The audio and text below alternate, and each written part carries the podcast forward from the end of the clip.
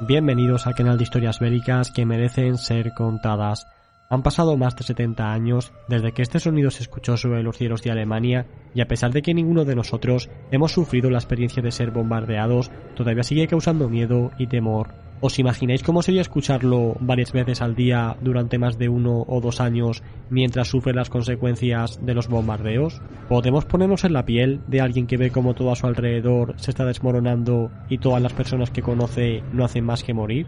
A continuación, en este programa, vamos a ver cómo era el día a día de la población civil alemana en una de las ciudades que repentinamente eran bombardeadas. Veremos cómo funcionaban los avisos, qué garantías ofrecían los refugios, cuáles eran las primeras acciones que hacían tras oír la alarma, cómo pasaban el tiempo dentro de ellos y mucho más. Como ya hemos visto en otros programas, los primeros bombardeos de carácter masivo sobre las ciudades alemanas comenzaron a mediados de 1942, año a partir del cual no hicieron más que intensificarse hasta llegar a su punto más alto en 1944. Se calcula que aproximadamente fueron lanzadas sobre Alemania 1.600.000 toneladas de bombas durante todo el conflicto y los porcentajes que hemos calculado con respecto a cada año son los siguientes. En el año de 1942 se lanzaron el 4% del total. En 1943 fueron el 13%, con respecto a 1944, esta cifra llegaría ya al 56%, y finalmente en 1945 se lanzó el 26% restante. El objetivo de estos bombardeos ha sido algo muy discutido y cuestionado tanto en los años en los que estas acciones se estaban llevando a cabo como en los años posteriores. Si bien desde el propio bando aliado hubo opiniones que se mostraron en contra de estos bombardeos masivos indiscriminados sobre población civil alemana, Arthur Harris, comandante en jefe del comando de bombarderos, insistió y luchó siempre por hacer prevalecer lo siguiente. El objetivo de nuestros bombardeos es la destrucción de las ciudades alemanas, la muerte de los trabajadores alemanes y la desarticulación de la vida social civilizada en toda Alemania. Esta fue la visión que siempre impuso y cada vez que le solicitaban que la cambiase, Harris, apodado como el carnicero Harris, se mostraba en contra y únicamente cedía a modificarla durante un breve espacio de tiempo. Una de ellas fue cuando se le asignó la misión del bombardeo del noreste de Francia ante la inminente invasión aliada.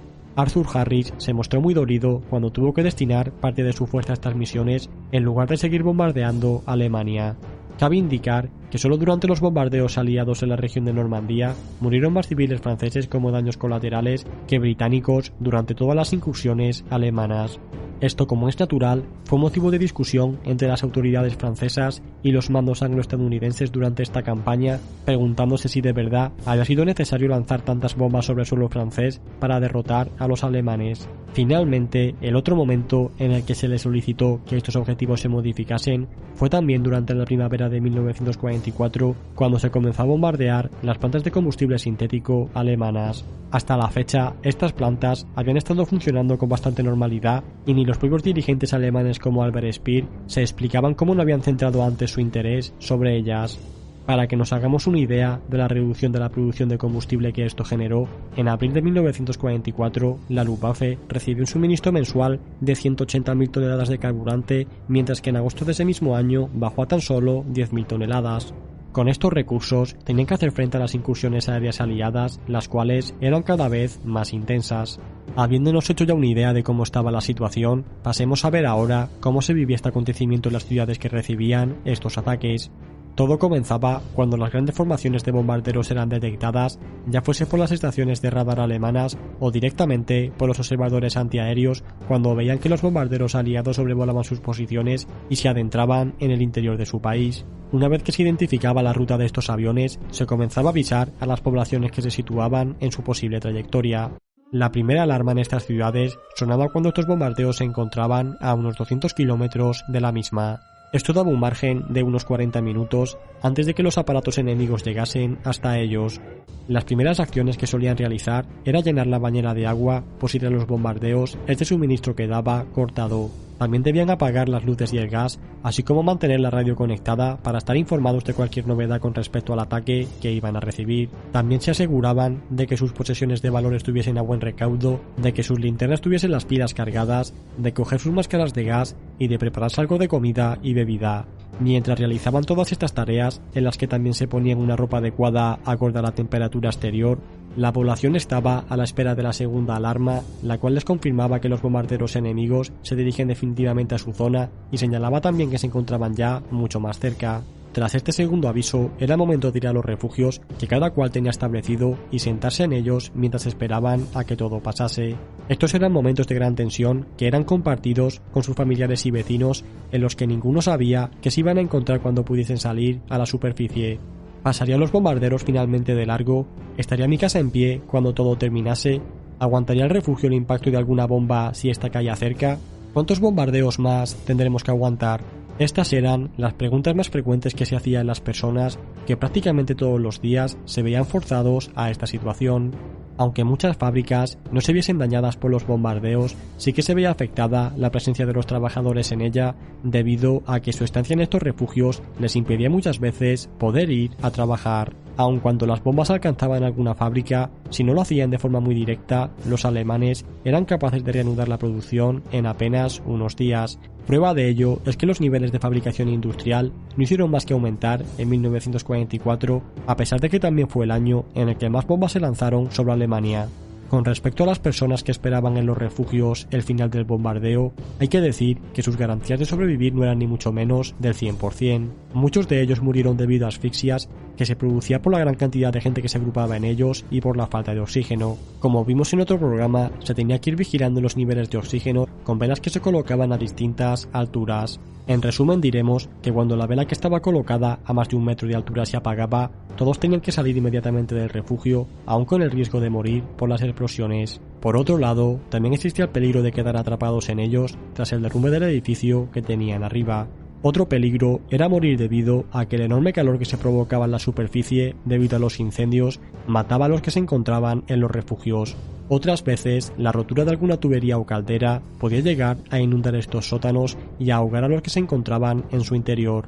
En la propia Berlín se vivió una escena de este tipo cuando el agua del río Spree anegó un túnel de metro en el que había muchos berlineses refugiados durante la batalla por la ciudad. En base a estos destrozos, las autoridades alemanas aconsejaron a los civiles de las principales ciudades que mandasen un baúl con ropa y otros objetos valiosos a algún conocido o familiar que viviese en una zona más rural. Con esto se pretendía que en el caso de quedar su casa destruida, pudiese luego acudir a la vivienda de esta otra persona y conservar así algo de sus posesiones. Una vez que los bombardeos terminaban y poco a poco iban saliendo de los refugios, todas las personas iban a comprobar si sus viviendas continuaban en pie. La mujer de un soldado que servía bajo las órdenes de Model le envió la siguiente carta a su marido. Los tranvías no funcionan y da la impresión de que un gran arado ha arrasado toda la ciudad. No tenemos agua ni electricidad y el gas sufre continuos cortes. También escasea la comida y cada vez hay más gente que está enfermando. La luz de las velas puede resultar algo entrañable en Navidad o en una cena romántica, pero vivir con ella todos los días te hace sentir una gran soledad y tristeza. Tengo los nervios totalmente desquiciados y apenas puedo dormir. A este testimonio hay que sumarle otros pensamientos como el de saber si sus maridos e hijos que estaban en el frente todavía seguían con vida y si volverían a verlos cuando todo acabara. Finalmente, otra de las cosas muy características de aquellos tiempos fue que la desesperación que sufrían estas personas las llevaba a divulgar todo tipo de fantasías y bulos a los que por otro lado necesitaban agarrarse para sobrellevar mejor esa situación. Uno de los más famosos fue el que se difundió por la ciudad de Dresde, la cual era una de las pocas grandes ciudades alemanas que a comienzos de 1945 todavía no había sido bombardeada. Esta teoría decía que la ciudad no iba a sufrir ningún ataque aéreo, ya que había sido fijada por los aliados como su capital durante la ocupación y por lo tanto la querían conquistar intacta. Del mismo modo que ocurre con las bombas atómicas que los estadounidenses lanzaron sobre Japón, principalmente como advertencia a los soviéticos, existe un informe oficial que se les dio a las escuadrillas de bombarderos que iban a bombardear la ciudad, en el que se decía que uno de los objetivos de dicho ataque era el de demostrar a los soviéticos lo que era capaz de hacer el Bomber Command. Esto era debido a que la ciudad iba a quedar en unas semanas bajo control soviético, y bien, hasta aquí este programa en el que hemos explicado de la forma más completa que nos ha sido posible cómo fue esta situación. Uno de los libros que más nos han ayudado a realizar este programa ha sido Darmagedón de Max Hastings, cuyo enlace os dejo en la descripción, junto con otros programas similares en los que vimos también a rasgos generales cómo era la vida en Berlín durante los primeros meses de 1945. Esto es todo, suscríbete y apoya este canal si este programa te ha gustado y nos vemos en el próximo. Hasta pronto.